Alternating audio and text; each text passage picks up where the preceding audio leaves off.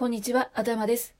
私は橋が大好きなんですけれども、今日は徳島県に珍しいかずら橋があるのでご紹介したいと思います。それが、伊谷のかずら橋と奥伊谷二重かずら橋です。かずら橋は山に自生している白口かずらなどの鶴を編んで連ねて作られています。これはもちろん人専用の橋なんですけれども、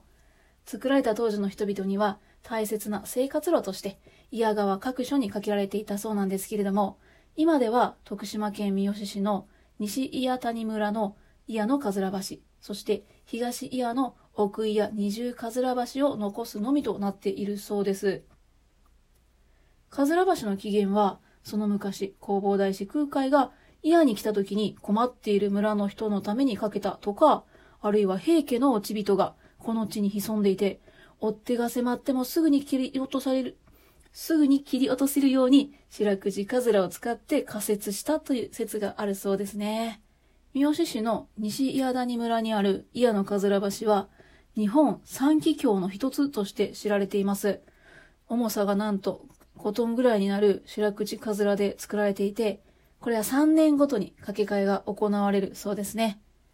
かつては断崖を通らないといけないような場所にあったんですけれども、今は整備されていて、車で近くまで行けるようになっているそうです。伊谷のかずら橋から車で1時間ほど行った山深い谷にあるのが、奥伊谷二重かずら橋なんですけれども、こちらは男橋、女橋、お橋、目橋なんでしょうか。この2本の橋の総称のことだそうです。男橋は昔の生活道に架けられた橋を復元したもので、女橋は男橋よりも小さくて上流側に架けられているそうです。私は実は行ったことがないんですけれども。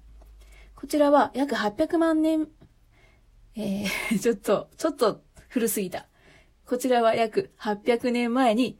源平の戦いに敗れた平家一族が剣山、平屋の馬場で訓練に通うために仮設されたと言われているそうです。はい。そしてですね、奥井谷二重かずら橋のすぐそばには、人力で渓谷を渡る野縁と呼ばれるロープウェイがかかっているんです。ロープウェイって言っても、カゴに乗って手でロープを手繰り寄せながら進んで渓谷を渡るっていう昔ながらの移動手段ということですが、はい、皆さん乗ってみたいでしょうか？私はどうかなちょっと実際に見て、見てから考えようかなと思います。はい。ちなみに、野縁は故障して使えない時もあるそうですので、絶対に乗りたいっていう時はね、確認してから予定を決めるのが良さそうですね。